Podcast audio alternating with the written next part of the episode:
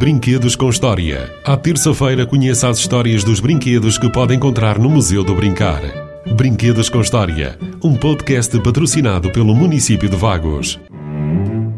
Olá, então aqui estamos na primeira rúbrica dos Brinquedos com História. E hoje vou-vos falar de, de um brinquedo que tem uma história muito específica e que está muito ligado ao surgimento do Museu de Brincar. Estou a falar de um carrinho de bebê para transportar bonecas. Esta história começou há uns anos atrás. Estamos nos finais da década de 50, princípios da década de 60.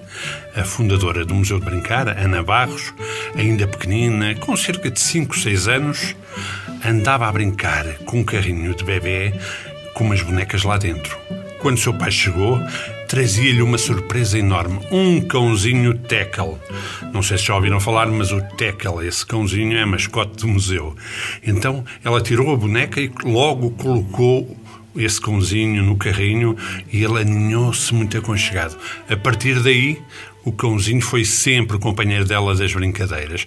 Faziam chazinhos, aniversários, batismos, casamentos, tudo aquilo que se faz com bonecas, só que aqui com este cãozinho que já tinha nome, chamava-se Whisky, mas que a Ana, em pequenina, não conseguia dizer e chamava-lhe Bisqui e acabou por ficar o nome da nossa mascote, Bisquinho. É uma história muito nossa, muito própria e que deu origem a todo este projeto. Até à próxima. Brinquedos com História. À terça-feira, conheça as histórias dos brinquedos que pode encontrar no Museu do Brincar. Brinquedos com História, um podcast patrocinado pelo município de Vagos.